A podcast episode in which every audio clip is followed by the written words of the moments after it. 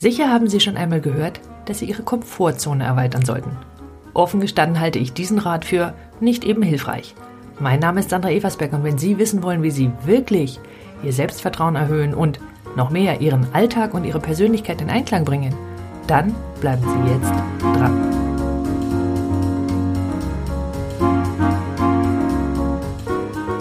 Zu wenig Selbstsicherheit, Selbstvertrauen oder Selbstbewusstsein ist die häufigste Klage, die ich von meinen Klienten höre.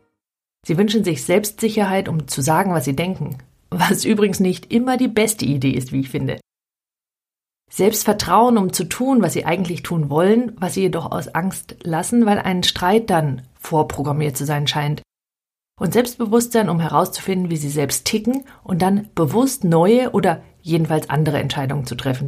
Die Begründung, warum jemand mehr Selbstvertrauen haben möchte, die mir persönlich am besten gefällt. Um dieses Selbst zu stärken, gibt es ein vermeintlich probates Mittel, das immer wieder durch pseudopsychologische Blogs und bei Coaches herumgeistert, nämlich die eigene Komfortzone zu erweitern, was dann fast von allein zu einem besseren Verständnis seiner selbst und zu mehr Selbstbewusstsein führe. Ich persönlich halte diesen Ansatz offen gestanden für ziemlichen Quatsch. Und ich werde Ihnen auch gleich erklären, warum und vor allem, was Sie stattdessen und besser tun sollten. Nehmen wir folgendes Beispiel. Ich bin neulich mal wieder über diverse Artikel gestolpert, die uns drei, fünf, sieben, zwölf oder 15 beliebig nach oben erweiterbar Übungen vorschlagen, um unsere Komfortzone zu erweitern. Dazu gehörte in einem Artikel sogar die Aufforderung, einmal eine Tasse fallen zu lassen. Notfalls eine, die man nicht mag, und falls das leicht ginge, könne man auch sein iPhone runterwerfen. Ich bitte Sie. Zusammengefasst scheinen sich alle Übungen damit zu befassen, die eigene Angst zu besiegen, weswegen die Übungen nur dann etwas brächten, wenn man vorher eben Angst habe oder zumindest ein unangenehmes Gefühl oder auch nur den Gedanken, diese Übung nicht machen zu wollen, was die Autoren dann sofort als Ausrede identifizieren. Nur um den ganz klar zu haben, worum es da geht. Absichtlich eine Tasse fallen zu lassen oder besser den Widerwillen dagegen etwas zu zerstören, was prinzipiell noch brauchbar ist und dass sie benutzen oder nicht benutzen, spielt gar keine so große Rolle, hat bestenfalls mit der Übertretung von Konventionen zu tun. Und das hat nicht unbedingt etwas mit Selbstvertrauen zu tun. Meine Vermutung ist, hier liegt ein Irrglaube vor und der steckt in der Definition, worum es sich bei dieser ominösen Komfortzone überhaupt handelt. Typischerweise wird ein Bereich als Komfortzone definiert, in dem man sich wohl und sicher fühle, während alles außerhalb dieser Zone als im weitesten Sinne Gefahr wahrgenommen werde. Die meiner Ansicht nach meisten behaupten dann noch, diese Komfortzone werde von allein gewissermaßen immer enger und daraus folge dann, wenn der Leser oder Hörer nicht sofort die Komfortzone erweitere, schränke er sich unweigerlich mehr und mehr ein, was, und jetzt folgt die Schlussfolgerung, die ich erst recht nicht mehr mitgehe, das Selbstvertrauen immer weiter verringere. Was diese Artikelschreiber vermutlich meinen, ist der Hang ihres Gehirns zur Generalisierung. Das bedeutet, dass Ihr Gehirn gern Regeln festlegt, wie es sich in einer bestimmten Situation zu verhalten habe. Es fragt also bei jeder neuen Situation, ist das ähnlich genug, um ein Verhalten anzuwenden, das irgendwo anders, nämlich in einer ähnlichen Situation, schon einmal erfolgreich war. Es unterscheidet dagegen nicht, ob das Verhalten von unserem bewussten Verstand aus betrachtet sinnvoll war oder nicht. So hatte ich zum Beispiel einen Klienten mit Flugangst da, der mir, als ich ihm dieses Prinzip erklärte, erzählte, tatsächlich habe er in den letzten Jahren immer häufiger eine sehr ähnliche Angst, wenn er in tiefem Wasser schwimmen gehe. Diese Sorte Tiefe ist für sein Gehirn folglich ähnlich genug, um dasselbe Gefühl zu offerieren. Und ganz nebenbei, deshalb macht es Sinn, solcherlei Ängste in den Griff zu bekommen. Nicht etwa, weil diese in dieser Situation unangenehm wäre, die meisten dieser Situationen könnte jemand ja einfach vermeiden, sondern weil sein Gehirn weitere Situationen als ähnlich genug identifizieren könnte und sich das Problem dann mehr und mehr ausweiten würde. Doch zurück zur Komfortzone. Wenn die Komfortzone der Bereich wäre, in dem wir uns sicher fühlen, während alles andere so eine Art Gefahr wäre, dann müssten doch die Menschen, die, in, die ich in Coachings durchaus erlebe, also die, die tauchen gehen, den Kick mit der Achterbahn zu fahren lieben oder sogar schon Bungee-Jumping gemacht haben. Unglaublich selbstbewusst sein. Stattdessen beschreiben sich diese mindestens so häufig wie alle anderen als wenig selbstbewusst. Nach der oben genannten Theorie müssten dies doch aber Menschen sein, die vor Selbstbewusstsein nur so strotzen. Eventuell könnten Sie jetzt einwenden, dass derjenige dann offenbar keine Angst davor habe, was weiß ich, Bungee-Jumping zu machen und deswegen etwas anderes unternehmen müsse, wovor er oder sie eben Angst habe. Nun, diese Menschen haben davor sehr wohl zumindest ein mulmiges Gefühl gehabt, was ich durchaus gelten lassen würde, wenn wir denn schon vom Überschreiten der Komfortzone sprechen. Lassen Sie mich daher diese Komfortzone anders definieren. Meiner Meinung nach ist die Komfortzone nämlich nicht etwa der Bereich, der uns sicher und behaglich fühlen lässt, sondern in dem wir uns bewegen, weil er zu unserer momentanen Identität passt. Und deshalb kann jemand durchaus mutig in Sachen Sprung aus großer Höhe sein. Und mutig meint vorher Angst oder ein mulmiges Gefühl gehabt zu haben und trotzdem springen. Das heißt, die Identität könnte in dem Fall so etwas wie, sagen wir, Draufgänger sein und sich trotzdem unsicher unter Menschen fühlen, weil seine Identität so etwas sagt wie, er sei jemand, der sich unter Menschen eben nicht wohlfühle. Umgekehrt könnte jemand, dessen Identität so etwas wie Rebell wäre, ohne weiteres seine oder eine Meinung vertreten, die eine absolute Mindermeinung wäre und würde sich womöglich fast gezwungen fühlen, immer eine andere Meinung als alle anderen zu vertreten, ob das nun sinnvoll sei oder nicht.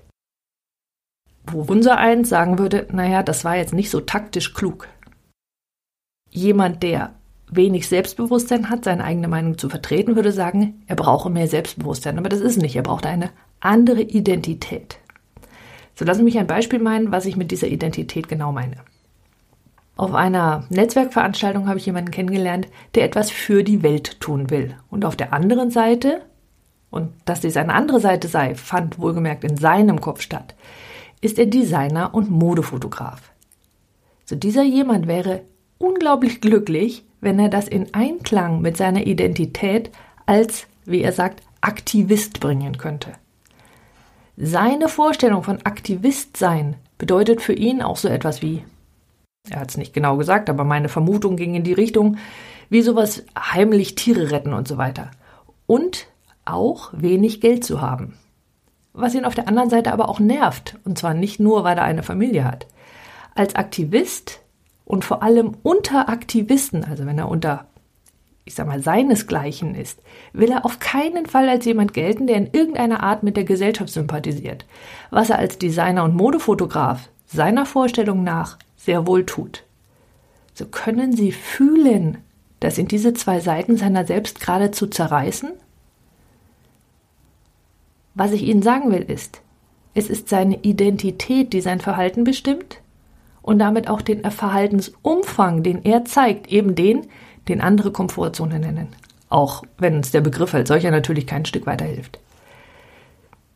Dieser Mensch hat gewissermaßen zwei Komfortzonen. Die Komfortzone als Aktivist und die Komfortzone als Modefotograf. Und in diesen Komfortzonen bewegt er sich. Und die überlappen sich in seinem Fall nur eine, zu einem sehr geringen Teil. Und in größeren Teilen, und da kommt das Problem zustande, schließen sie sich sogar aus. Jetzt gebe ich zu, dass dieser Fall extrem ist und er hilft uns zu sehen, was ich meine. Ich persönlich würde ja zu gern mit ihm arbeiten und diese zwei Welten für ihn vereinen.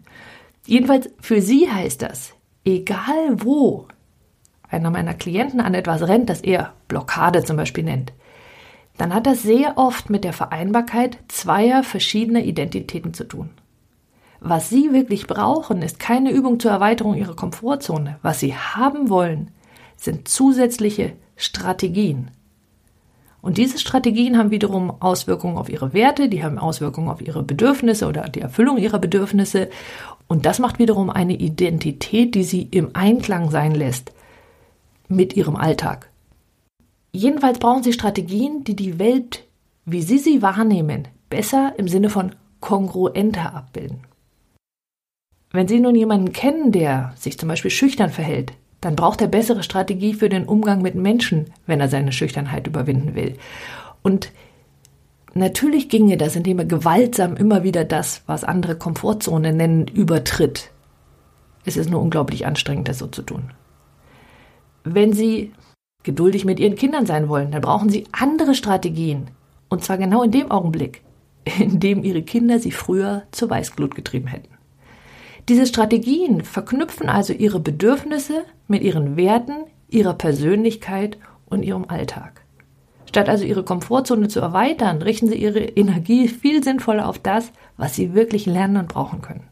Ich möchte, dass sie weitere Strategien zu ihren bisherigen hinzufügen. Und zwar solche, die sie bisher noch nicht hatten.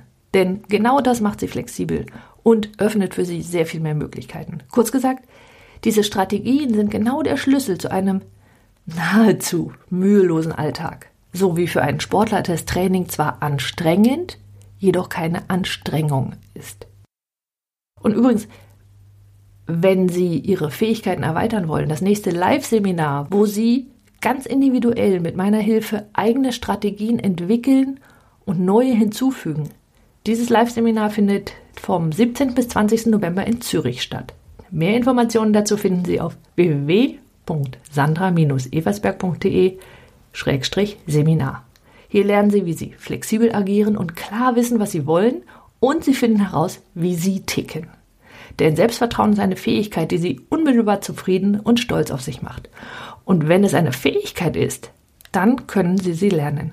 Sie können lernen, gelassen in Prüfungen zu gehen und bei Vorträgen, Auftritten oder in Meetings zu glänzen. Mit anderen Worten, Sie können einen Einklang herstellen zwischen Ihrer Persönlichkeit, Ihrem Alltag und dem, was Sie wollen und Sie stolz auf sich macht. Und wenn Sie diesen Podcast mögen, dann empfehlen Sie ihn doch bitte weiter. Und wenn Sie alle Beiträge automatisch in Ihrem E-Mail-Postfach finden wollen und zusätzlich alle Termine, kostenfreie Specials wie Video und Webinare, dann melden Sie sich einfach zum Newsletter an auf www.sandra-eversberg.de-blog da finden Sie das Anmeldefeld ganz oben, ganz rechts. Ihnen ein wundervolles Wochenende und wie immer, nutzen Sie Ihre Talente. Die Welt